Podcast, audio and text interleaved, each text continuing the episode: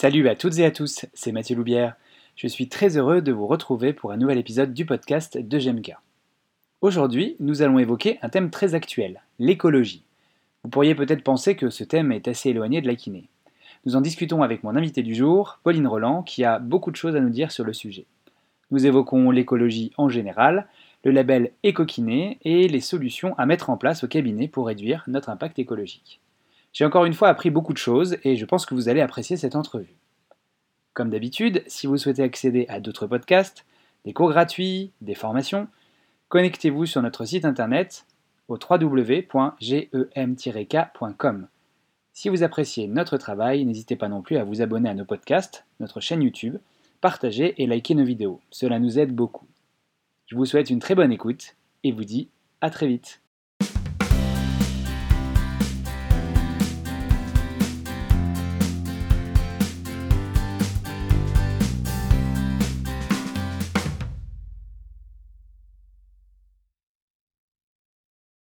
Bonsoir à toutes et à tous. Euh, je suis très heureux de vous retrouver pour un nouvel épisode de podcast, euh, du podcast de GMK. Euh, comme d'habitude, je vais présenter mes, liens d'intérêt avant de démarrer ce podcast. Donc, je m'appelle Mathieu Loubière, je suis kinésithérapeute libéral, mais également gérant d'une société de formation, GMK. Et étant donné que le podcast est, enregistré dans le cadre de GMK, je pense que c'est important de le, préciser.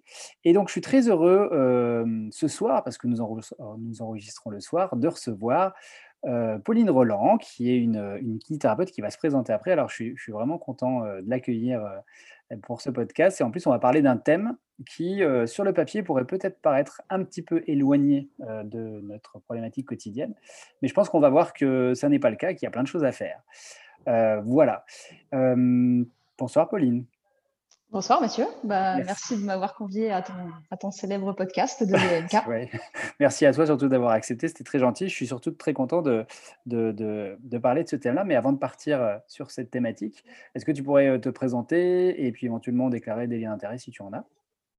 Euh, alors, bah, je suis kinésithérapeute libérale comme toi, mais donc je travaille à Dijon. je suis diplômée depuis 15 ans, à peu près diplômée de 2006. Euh, et j'ai fait que de l'exercice libéral depuis mon diplôme. Euh, j'ai fait plusieurs cabinets et là, depuis deux ans, je suis euh, dans mon propre cabinet, du coup, que j'ai créé avec, avec mon collègue Bruno. Donc, euh, on a un cabinet qui est spécialisé dans la prise en charge des pathologies musculosquelettiques. On fait que du musculosquelettique.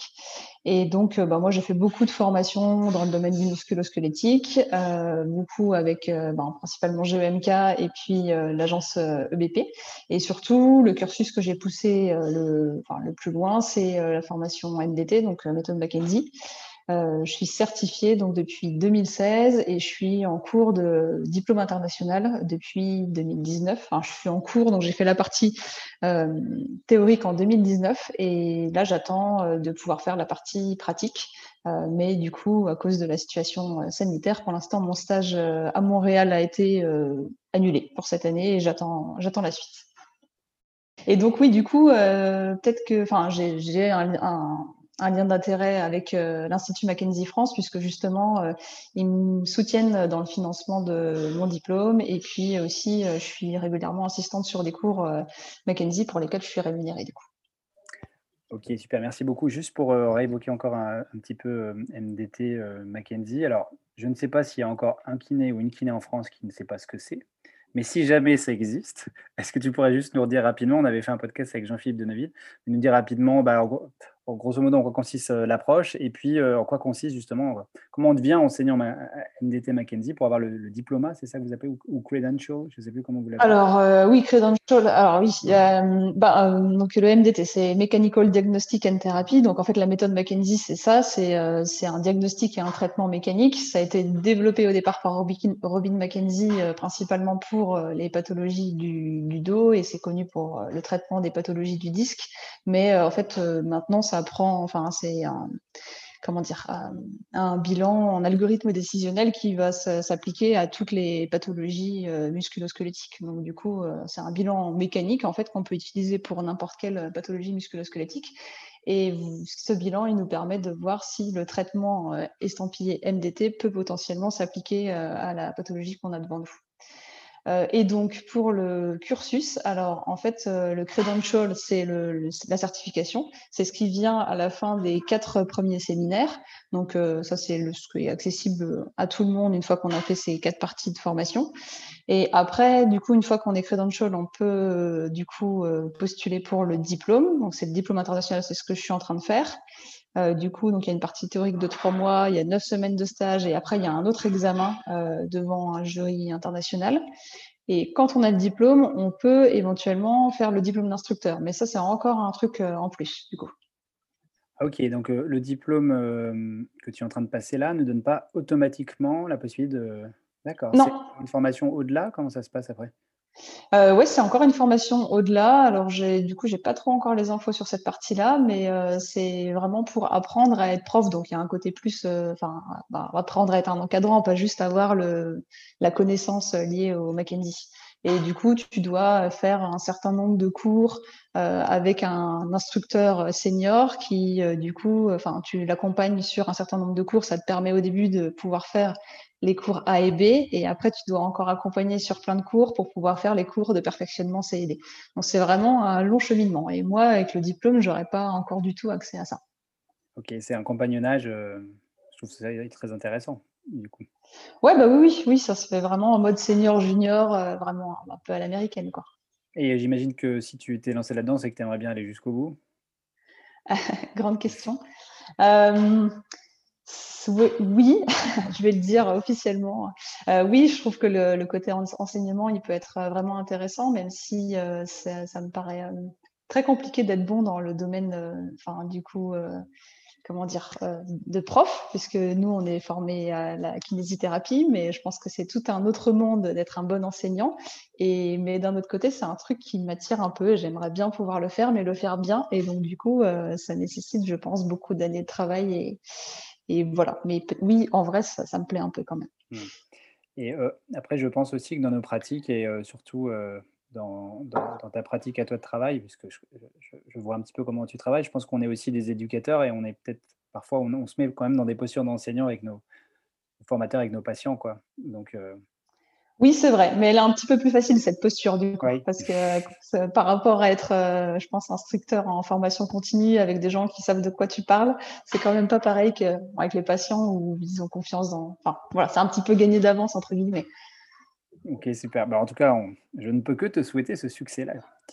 Merci. Euh, ça serait top. En tout cas, félicitations pour cette démarche parce que c'est coûté en temps, j'imagine que c'est coûté aussi en argent et euh, c'est beaucoup d'investissement. Euh, donc, ça fait plaisir de voir qu'il y a des, des concerts et des confrères qui se lancent dans des, dans des grandes aventures comme ça.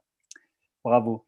donc, je vais switcher sur, sur le thème de l'interview donc ça va peut-être en étonner certains ou certaines. Donc nous allons parler de l'écologie.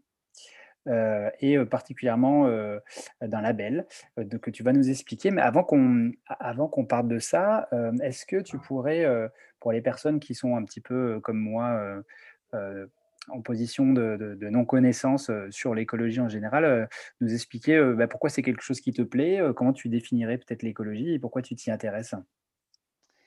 Euh, oui. Euh, alors, bah, l'écologie, euh, enfin, au sens premier du terme, en fait, c'est la science qui étudie la biodiversité, c'est-à-dire les êtres vivants, et les écosystèmes, c'est-à-dire les habitats des êtres vivants. Mais c'est souvent quand on parle d'écologie, en fait, on, on parle peu de, la, enfin, on parle généralement pas de la science, mais plutôt du, enfin, plutôt de l'écologie politique, du coup. en général, quand on parle d'être écolo, c'est plutôt dans ce sens-là. C'est pas être scientifique de, la biodiversité et des écosystèmes, mais c'est plutôt euh, avoir un mode de pensée euh, qui consiste à, penser justement que euh, ce serait bon pour la société d'intégrer les enjeux environnementaux enfin, de manière plus importante dans notre fonctionnement. Donc moi, en fait, c'est plus l'écologie politique qui m'intéresse dans ce sens-là, parce que je pense vraiment qu'il faudrait intégrer les enjeux environnementaux dans le fonctionnement de notre société plus que ce qu'on le fait à l'heure actuelle. Euh, et ce qui m'intéresse là-dedans, bah, c'est justement, enfin, c'est un peu le côté euh, survie en fait euh, finalement de notre espèce, parce que ben en fait on est en train de dégrader notre propre habitat. Et du coup, moi, je me dis que ça me semble logique de penser qu'il faudrait préserver son habitat naturel. Et ben, à l'heure actuelle, on voit qu'avec le réchauffement climatique, l'appauvrissement des sols, l'acidification des océans, ben, notre habitat se dégrade. Et donc, ça me semble être quand même intéressant de mettre ces enjeux-là de manière prépondérante dans le fonctionnement de notre société. Et puis, euh, ce qui m'intéresse aussi dans le fait de mettre les enjeux environnementaux enfin, au centre de l'échiquier politique, on va dire, c'est que je pense que en faisant ça, enfin, du coup, on tendrait vers une société plus résiliente. Et en général, une société plus résiliente, ça rentrait grandement dans la politique, c'est une société plus égalitaire. Et ben, du coup, c'est une société qui me plaît plus à moi. Mais voilà, c'est mon avis euh, personnel. Donc voilà pourquoi ça m'intéresse, l'écologie. Parce que je pense que c'est bon pour... Euh, bah, pour la nature déjà, mmh. et puis aussi pour l'être humain quand même que, que j'aime assez, parce qu'il a, il a des bons côtés quand même. Donc ce serait bien qu'il puisse continuer à vivre dans un monde euh, euh, qui ne lui soit pas hostile. Ok, bah, c'est vraiment super bien introduit. Je te remercie pour cette, euh, cette définition. Et je, je, suis heureux de voir, d'entendre souligner finalement la différence entre l'écologie, on va dire, au sens, au sens corpus de connaissances versus je pense, le courant politique. On ne peut pas faire autrement de l'avoir, mais en tout cas, euh, en tout cas, c'est important de faire la différence entre les deux parce que c'est un peu comme la science. Souvent, on mélange euh, le, sens science au somme des connaissances et euh, la démarche ou même la technopolitique autour des sciences. Donc, j'imagine qu'en politique, c'est pareil. C'est pareil. Oui, complètement, ouais, effectivement. Et puis, enfin, du coup, des fois, ça peut être, enfin, dès qu'on parle politique, ça peut faire un peu, enfin, je sais pas comment dire, mais c'est un mot qu'on n'aime pas trop. Mais en fait, euh, oui, ça peut crisper, tout à fait. Mais en fait, euh, politique, c'est juste réfléchir au fonctionnement de, notre société à la base. Donc euh, voilà, c'est pas eh ben, forcément lié à des partis politiques. La politique n'est pas forcément liée à des partis politiques. Ouais. Je suis complètement d'accord et j'aurais d'ailleurs probablement des questions à te poser à la fin qui me viennent là comme ça en, t'écoutant.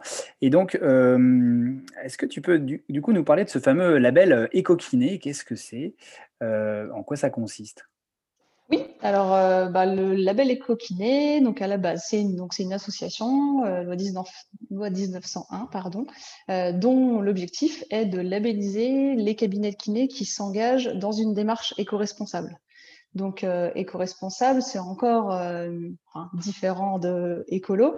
C'est vraiment agir de manière concrète euh, pour avoir un impact positif au sein d'une structure. En fait, c'est des actions concrètes qui sont menées au sein d'une structure, le, fait d'être éco-responsable. Et donc, du coup, le label éco-kiné, eux, ils veulent vraiment labelliser les gens qui ont une démarche éco-responsable, donc qui font des actions au sein de leur structure, de leur cabinet de kiné, pour protéger l'environnement. Pardon, excuse-moi, je t'ai coupé. Non, non, pas de souci. Dis-moi. je, voulais. Euh, alors, ce, label Écoquiné, du coup, tu, as participé à la création, tu l'as rejoint après. Euh, qui c'est qui, qui s'occupe, qui a créé ça? Alors, en fait, euh, non, celui qui a créé ça, c'est euh, Étienne. alors, j'espère que je vais pas écorcher son nom. C'est Le Bastard, je pense, mais je sais pas si on dit Le Bâtard ou Le Bastard. Euh, et en fait, c'était un, c'est un kiné qui avait réagi assez fortement sur les réseaux sociaux après la démission en direct de Nicolas Hulot là sur France Inter. En fait, il avait posté, enfin, il avait mis un post sur les réseaux sociaux en disant, mais qu'est-ce qu'on pourrait faire? Enfin, ça l'avait vraiment chamboulé. Qu'est-ce qu'on pourrait faire en tant que Enfin voilà. Et de là, en fait, bah, plein de gens avaient répondu s'était mis à discuter et lui, il a, bah, il a mûri son idée de faire euh, un label en fait. Et moi, c'est vrai que je l'avais suivi vraiment depuis le début, depuis cette espèce de coup de, pas de colère, mais enfin ce truc euh, qu'il avait fait juste après la démission de Nicolas Hulot. Et c'est lui qui a créé vraiment le truc avec, euh, enfin qui a créé l'association avec d'autres personnes. Mais comme moi je les suivais depuis le début, dès le début je leur avais dit, ben moi j'aimerais bien, enfin ça m'intéresse ce que vous faites et enfin, j'aimerais bien être labellisée plus que vraiment euh, faire partie de l'association. Et puis finalement, de fil en aiguille, enfin, je trouvais le concept tellement intéressant que je me suis dit que je, ça m'intéresserait d'être un peu ambassadrice de l'association. Donc en fait, euh, officiellement, je suis ambassadrice pour la partie euh, Bourgogne-Franche-Comté, mais je suis pas dans le dans le bureau euh, de l'association. Et puis ben du coup, j'ai le cabinet, enfin c'est pas que mon cabinet, le cabinet que je partage avec Bruno, on a été les premiers labellisés par l'association. Ok, super. Donc du coup, il a créé cette association avec d'autres personnes et comment il, comment il définit Comment ça se définit le label écoquiné? Comment tu fais pour le décrocher? Alors, en fait, euh, donc, bah, si tu as envie que ton cabinet soit labellisé, tu contactes l'association et donc l'association va t'envoyer un audit à remplir.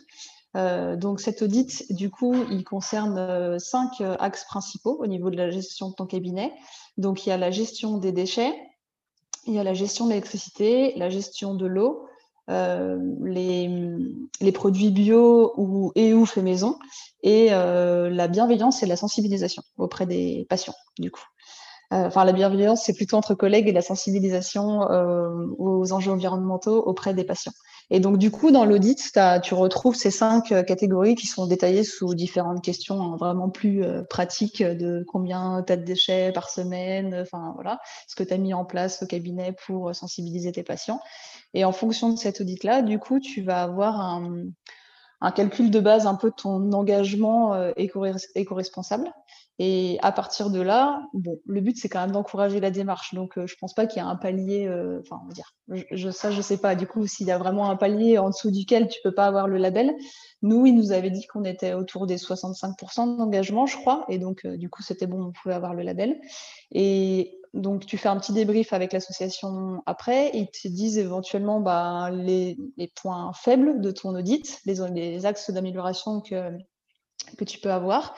Et l'idée, ça va être de faire un nouvel audit dans deux ans. En fait, tous les deux ans, de réauditer et de voir si euh, bah, les objectifs ont été atteints ou au moins en partie. Et du coup, si tu peux en gros garder ton label. Mais pour l'instant, c'est tout nouveau pour eux. Donc, ils savent pas trop euh, euh, encore si, si vraiment, on va te dire, comme les étoiles, tu sais, des, des restaurants, entreprends ton label en fait, ils veulent surtout encourager les choses. C'est plutôt une démarche positive. C'est pas non, censé être quelque chose de sanction. Et puis, les gens qui font la demande, c'est qu'a priori, ils sont motivés. Donc, ils vont pas se retrouver à 10% d'engagement, je pense, à la fin de l'audit. Mais bon, voilà. Du coup, les principes, c'est ça.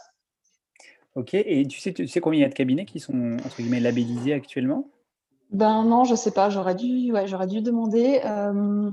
Ça, ça, a enchaîné un petit peu après nous, je pense que, mais on doit Vous être. étiez le premier du coup. On était les premiers, ouais, et c'était en fin d'année dernière. Donc euh, il y en a eu quelques-uns sur janvier, mais je pense qu'on pour l'instant, il n'y a, a, pas une dizaine de cabinets en France. C'est vraiment tout nouveau, tout nouveau. Mais par contre, il y a beaucoup, de plus en plus de gens qui font la démarche parce que j'ai fait quelques présentations et puis d'autres de l'association aussi ont fait des présentations dans leur région. Et du coup, bah, c'est en train de faire un petit peu boule de neige. Mais là, c'est tout nouveau pour l'instant. Ok, bah, je mettrai les liens de toute façon euh, pour, euh, pour que les gens euh, qui écoutent puissent aller voir. Est-ce que tu pourrais nous donner des exemples concrets, par exemple, de ce qu'on pourrait faire, nous, en tant que kiné au quotidien, pour, pour améliorer justement notre impact, enfin, diminuer notre impact, on va dire, écologique, si je puis dire? Oui. alors, je trouve que enfin, un, des, un des trucs vraiment concrets qui, qui me semble assez, facile à faire et en plus euh, vraiment avoir un impact important, euh, c'est la gestion des déchets dans les cabinets de kiné.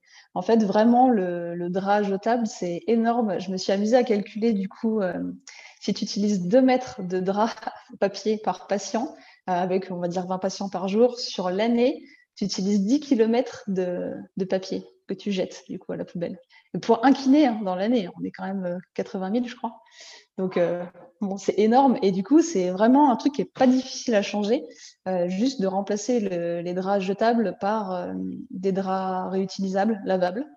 Il y a beaucoup de gens qui ont un peu peur de ça, se dire on va, on va devoir faire des machines et tout ça, mais en fait, les, si tu achètes ces draps tissés, je crois, euh, c'est une matière hyper fine euh, qui sèche hyper vite, qui est pas du tout lourde, donc tu peux en mettre beaucoup dans la machine à laver. Et en fait, en vrai, tu les achètes.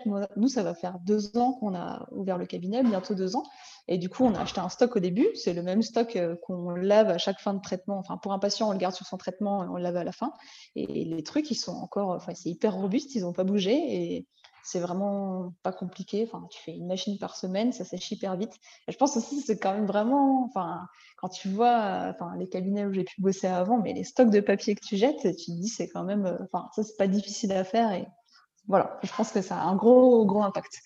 Euh, après, ben voilà, il y a plein d'autres exemples concrets dans la gestion des déchets.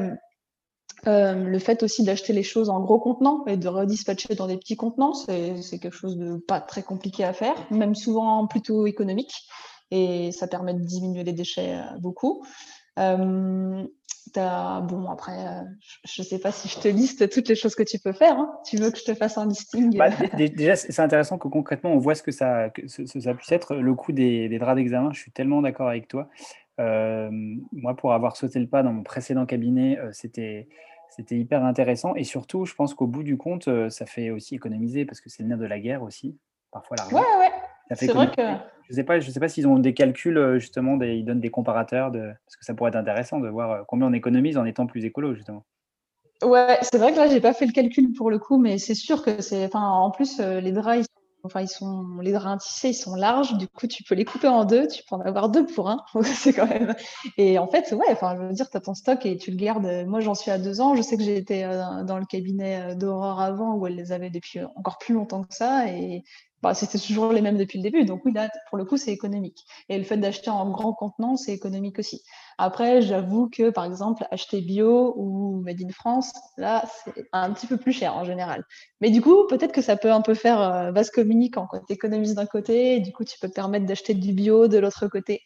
Ça peut être... Euh, ça peut être intéressant. Enfin, ça, ça peut être une action concrète aussi, euh, d'acheter local et, bio quand même. Euh. Justement, tu parles, on parle d'action, d'acheter local. Est-ce que dans la Belle Coquinée, euh, il y a ce, cette réflexion autour, euh, autour justement de l'économie, de l'économie locale, du consommer, du consommer proche, etc. Euh, dans l'audit, ils n'ont pas poussé jusque-là. C'est plus, euh, enfin, ils ont axé sur le bio et ou fait maison, mais du coup, pas forcément bio local. Enfin, des mémoires, je me rappelle pas que dans les questions, ça allait jusque-là, mais du coup, euh, ça, c'est fortement encouragé quand même, même si ça te fait pas gagner des points au, au niveau de ton audit. Et une autre chose que j'ai beaucoup appréciée dans ce que tu as dit, la, la notion de, de, bienveillance envers les patients et la notion d'être un peu un peu un fer de lance, euh, quelqu'un de, militant. Tu peux, tu peux rebondir là-dessus? Euh, oui, alors du coup, ben, ils, ont, ils ont voulu mettre. Euh, et d'ailleurs, j'avais vu que justement, ça fait partie de la définition de l'éco-responsabilité. Enfin, c'est pas que une volonté du label écoquiné, mais en fait, le fait euh, d'être bienveillant dans l'entreprise et de sensibiliser les gens de l'entreprise euh, aux problèmes environnementaux, ça fait vraiment partie de la, définition de, ce que c'est l'éco-responsabilité. Et donc, euh, du coup, ben, eux, ouais, dans, l'audit, le but, c'est, plutôt le côté bienveillance entre collègues. Alors, bienveillance avec les patients aussi, mais en fait, ils l'ont tourné comme ça. Est-ce que entre collègues, c'est vraiment une relation que de travail ou euh, est-ce qu'on partage les choses ensemble Est-ce qu'on a des valeurs communes autour de, du sport ou peu importe? Euh, donc il y a cette partie-là, et puis la partie ouais, sensibilisation des patients. Du coup, qu'est-ce que tu mets en place dans ton cabinet pour sensibiliser les patients à l'écologie? Donc, euh, par exemple, ça peut être, nous, on a des choses dans la salle d'attente.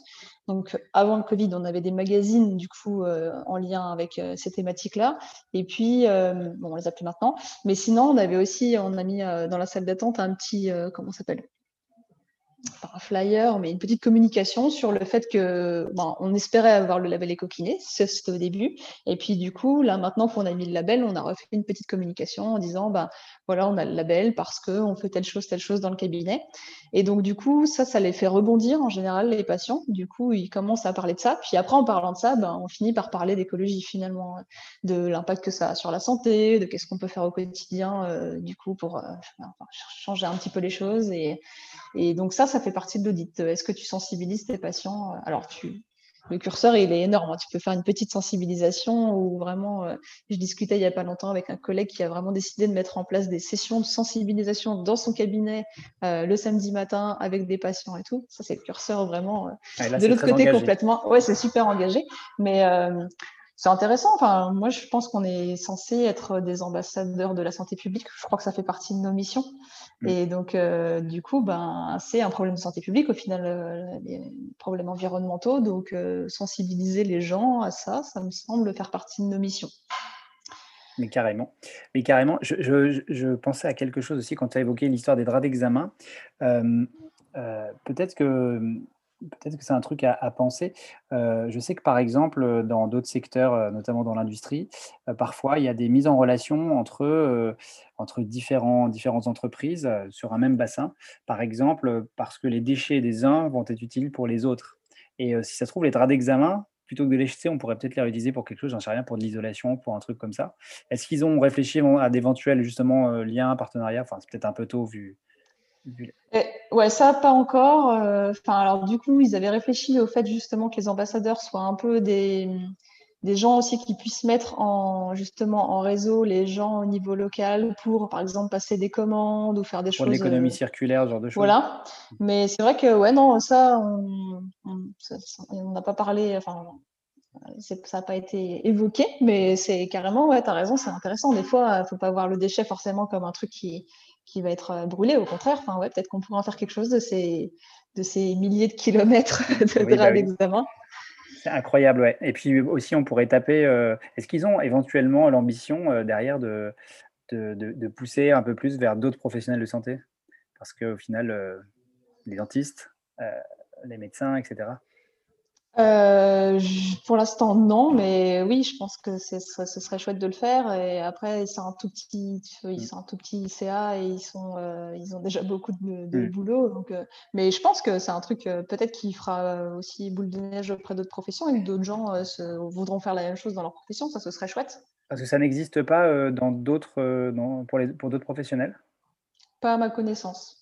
Ah bah, déjà, on peut saluer ce truc-là, d'avoir eu cette idée. Ouais, ah bah ouais, c'est clair, ouais, c'est chouette. Et euh, pour reparler un peu du nerf de la guerre, euh, euh, du coup, quand tu, quand tu demandes un audit, j'imagine que ça a un coût, parce que même si c'est une association, la 1901, il faut quand même qu'il puisse... il y a des petits coûts de fonctionnement. Comment ça fonctionne de ce côté-là? Euh, c'est euh, la générosité, c'est à notre bon cœur. Ah. Donc en fait, euh, tu, à la fin de ton audit, tu donnes ce que tu veux. Et pour le label, tu peux choisir d'avoir un label papier qui coûte rien ou d'acheter un label bois et tu fais, tu fais travailler un petit artisan. Et puis en plus de ton label, tu peux donner ce que tu veux à l'association. Oh, c'est trop chou. c'est top. Ok, euh, je te remercie. Je voulais juste reparler d'une question qui, euh, qui m'intéresse, mais je ne sais pas trop comment la formuler. Quand tu as parlé d'écologie au début, euh, c'est vrai que la, avec, la situation qu'on a eue, là, moi j'ai l'impression, en discutant avec les gens autour de moi, qu'il y a quand même une, une, prise en, une prise en compte, en tout cas une les gens visualisent bien que la situation actuelle, que ce soit au niveau euh, de la température, au niveau euh, du consommé local, j'ai l'impression que les habitudes ont changé. Alors, peut-être pas partout. Euh, j'imagine que tu es dans un secteur, tu es, dans, en pleine ville, donc je pense que tu dois avoir les mêmes types de patients que moi. Et toi, tu as l'impression justement que au niveau au niveau du regard des gens sur, sur l'écologie dans ton quotidien? Tu as, une évolution depuis, depuis un an avec la, la crise de la Covid? Euh, c'est l'impression que j'ai, mais je, du coup, je suis d'accord avec toi. Enfin, des fois, je me dis, alors j'aimerais bien que ce soit une impression générale, mais je pense que je suis quand même un peu dans une bulle sociale. Je suis avec, enfin, effectivement, des urbains. On a une patientèle plutôt jeune, plutôt active. Euh, vu qu'on est sur le musculo-squelettique, euh, les sportifs et tout ça. Et du coup, je ne sais pas si c'est vraiment le cas de toute la population ou si c'est plus ma bulle, euh, la bulle de ma patientèle et de bah, mes proches au niveau social qui forcément sont un peu sur le même moule que moi. Mais oui, du coup, c'est vrai que j'ai cette impression. Mais voilà, je ne saurais pas dire si elle est générale ou pas. Et hum, du coup, par contre, je pense qu'elle est très, comment dire, euh, citoyenne et j'ai pas cette même impression euh, sur les, sphères au-dessus, par contre. Parce que justement, avec le Covid, je trouve qu'on est revenu sur du tout. Euh, enfin, on a oublié enfin, toutes ces urgences climatiques. Ben, ça a été balayé par une autre urgence et du coup. Enfin, ouais, y a, j'ai pas du tout l'impression que. Enfin, au contraire, j'ai l'impression que ça fait machine arrière sur les sphères un peu plus hautes. Mmh. Tes projets pour la suite, que ce soit au niveau peut-être du label éco-kiné, d'écologie ou même au niveau professionnel euh? Euh, alors, bah, mon projet numéro un, c'est de finir le diplôme euh, Mackenzie, du coup, comme on parlait tout à l'heure. Donc voilà, je sais, je sais pas quand, mais c'est vraiment ce qui occupe beaucoup mon esprit en ce moment. Et puis sinon, euh, ben, un projet un peu plus en rapport avec le thème euh, écologie et un petit peu avec la thématique euh, enseignant du coup du, début du podcast, c'est que en fait, j'aimerais bien faire rentrer la thématique de l'écologie dans les, dans les IFMK. Et je suis pas toute seule à, à, avoir pensé à ça. Et donc du coup, en fait, je réfléchis à ça avec Mathias Bieber, qui fait partie de la SPB FC Franche-Comté. Je sais pas si tu le connais. Mais voilà, du coup, on est en train de créer un cours sur la thématique de l'écologie, santé, environnement. Euh, qu'est-ce qu'on peut mettre en place au cabinet pour faire ça dans les, dans les IFMK. Et pour l'instant, on a un très bon accueil au niveau des IFMK. Ils sont plutôt bien, bien emballés, en tout cas dans le coin, parce que comme lui, il est à Besançon, moi je suis à Dijon, on a fait les IFMK de notre région. Mais ouais, super accueil des étudiants et même des équipes enseignantes. Donc, je, pense que, je pense que ça pourrait le faire et ça me mettrait un tout petit pied dans l'enseignement, du coup, sur une thématique différente de la kiné, mais pourquoi pas. Et, je pense que, je pense que les, les, instituts seraient carrément intéressés même. Si vous pouvez nationaliser ça après, à mon avis, c'est un truc qui pourrait beaucoup intéresser, je pense. Ben en tout cas, les premières personnes avec qui on en a parlé, ben, notamment à Dijon, c'est vrai qu'on a, eu un super, super accueil sur, le, sur la thématique. Donc ça, ça pourrait être chouette de le développer. je ne sais pas si on va faire toute la France, mais en tout cas, ce serait bien de donner l'idée à d'autres de le faire dans, dans, leur coin aussi, dans leur région. Mmh. En plus, je pense que la, nouvelle mouture du, du, programme permet justement d'avoir des disciplines un peu transversales. Et pour citer Nicolas Pinceau qui disait qu'en fait, c'est vrai que pour, pour développer ses compétences de kiné, il faut avoir des compétences techniques, mais aussi il faut avoir des compétences transversales qui changent un peu l'état d'esprit. Et la notion de bienveillance que tu évoquais tout à l'heure, je pense moi profondément que quand on est écolo, on a tendance à, à, aller vers la bienveillance et vers justement l'acceptation euh, de l'altérité, quoi. Ouais. Oui, oui, du coup, c'est oui, ça amène des valeurs.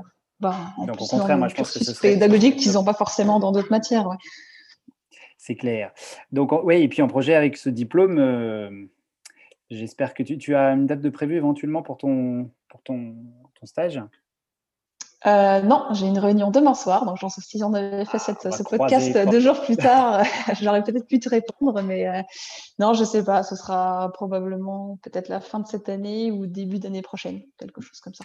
On va croiser les doigts. Euh, j'aime bien finir mes, podcasts avec, en te posant trois questions. Une première question, c'est vraiment d'ordre général pour avoir ton, état d'esprit, à ton échelle à toi évidemment, sur comment tu trouves l'ambiance de la kinésithérapie en France en général, si on prend ces derniers mois ou cette, dernière année euh, oui, c'est une bonne question. Euh, je pense que la situation actuelle des kinés en France, elle est un peu compliquée. Voilà. Euh, j'ai l'impression qu'on arrive quand même un peu à un point de rupture entre, bah, déjà un peu entre les générations. Déjà, les nouvelles générations vont sortir avec une année de plus d'études que nous, donc c'est quand même pas rien. Et puis, euh, ils ont une formation qui commence à être, enfin, quand je dis que nous, moi, je suis diplômée depuis 15 ans, une formation qui commence à être assez différente de ce qu'on a eu nous, beaucoup plus scientifique. Euh, et donc, euh, ben, ça creuse quand même un fossé et des fois, je trouve que ça, ça clash un petit peu ben, pour ça. Donc, euh, il y a ça. Il y a le fait qu'on n'est pas tous d'accord sur euh, les responsabilités qu'on a envie d'avoir euh, justement pour notre profession.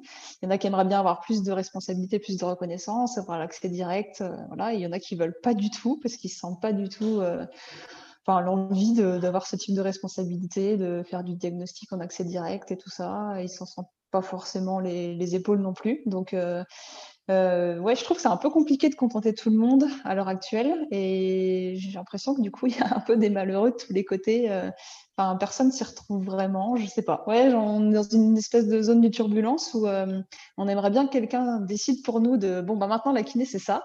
Et on arrête de ne pas être tous d'accord les uns avec les autres parce que ça, bah, ça, crée quand même des conflits un peu entre nous. Puis même, je pense que des fois, c'est pas très lisible pour les autres professions et les patients de les kinés, qu'est-ce qu'ils font, c'est quoi, enfin, vu qu'on n'est pas trop tous d'accord les uns avec les autres. Donc voilà, je pense que la situation actuelle des kinés, elle est un peu compliquée. c'est vrai que je suis d'accord avec que c'est pas simple. Si on se met euh, dans, une, dans un regard peut-être écologique, euh, je crois qu'on parle de crise en écologie quand il y a un changement de paradigme, non? Ouais, c'est ça, ouais, on est dans une forme de crise. C'est pour ça que je disais point de rupture, mais tu vois, on n'est pas loin du collapse de la kinésithérapie. peut-être, peut-être, mais euh, mais euh, comme dirait, euh, moi je suis un optimiste plus dans les, dans, les, dans, les champs, donc je me dis peut-être que ça peut, au contraire, euh, il faut qu'on en sorte grandi, mais je suis d'accord avec toi que c'est un peu bizarre. Et surtout, au moment où on enregistre ce, podcast, il faut le dire, si jamais les personnes le réécoutent plusieurs années plus tard, sait-on jamais. Mais en fait, on est, on va dire, ça fait un an qu'il y a la crise du Covid et la Covid, et je pense que ça n'a pas non plus aidé, notamment pour les professionnels de bah, de, de, de, gérer ça au quotidien. On doit gérer des situations pas évidentes avec les gens. Hein. Et je pense que ça, ça, ça n'aide pas. Les étudiants, par exemple, moi, je les côtoie beaucoup et hum, c'est vraiment difficile pour eux. Encore en, kiné, on a de la chance, on la pratique toujours, mais c'est hyper, hyper dur pour eux. Et je pense que quand ils se retrouvent en, terrain de stage, ça va être encore plus difficile peut-être de, bah, de créer du lien. Et enfin, c'est pas simple. C'est pas une période très simple, je trouve. Ouais, c'est vrai que le rapport avec les patients, enfin, je trouve d'ailleurs surtout dernièrement, on sent quand même que c'est compliqué en ce moment. Enfin, il y a, y a, un peu plus de, de psychosocial que d'habitude et ouais, c'est, je comprends pour les étudiants, ce soit pas facile d'arriver dans un contexte comme ça, effectivement.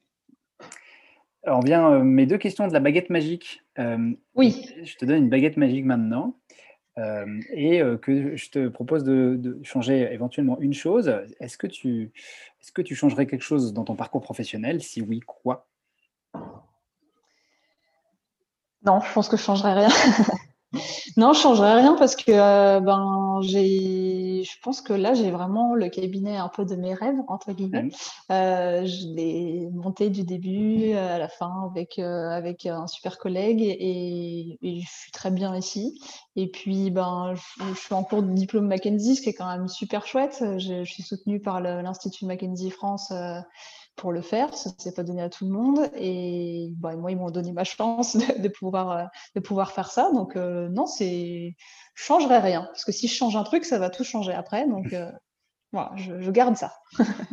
ça marche. Et au niveau de la profession, est-ce que s'il y avait dans, dans, ce, que, dans ce, que, ce que tu en connais, s'il y avait quelque chose qui aurait pu, changer, pu être changé à un moment donné pour, pour modifier un petit peu notre situation actuelle? Ah bah, le nerf de la guerre, je pense. Mmh, euh, je pense vraiment que, enfin, on n'est on n'est pas assez payé. Il faudrait qu'on mmh. soit mieux rémunéré et on serait, on serait, on produirait des soins de bien meilleure qualité, parce que je pense que la plupart des gens, en fait, ils ont pas, à la base, ils n'ont pas envie de choisir entre euh, leur qualité de vie et puis la qualité de leurs soins, mais du coup, des fois, ils sont un petit peu obligés. Donc, euh, si, voilà, moi, je changerais juste ça. C'est pas vénal, c'est juste que je pense que ça, ça ferait boule de neige et ça ferait que tout le monde serait plus heureux à la fin. Mm. pas juste parce qu'on serait, on aurait plus de sous, mais parce qu'on pourrait travailler mieux, nos patients seraient mieux, et enfin, voilà. Ok, super. Ben, écoute, je te remercie beaucoup pour euh, cette euh, discussion que j'ai beaucoup appréciée et avec cette discussion pleine d'humilité, je dois te dire, je trouve que c'est très agréable. Voilà. Ah, ah bah, merci, c'est gentil. Euh, merci à toi en tout cas pour, euh, pour, euh, pour cette interview. Et puis, bah, si vous souhaitez des informations éventuelles sur tout ça, je pense qu'on peut facilement te retrouver sur les réseaux sociaux. J'imagine qu'on peut te contacter via les réseaux sociaux. Bien sûr. Ouais, ouais. Merci beaucoup, Pauline. Merci à toi, Mathieu. Et à toi.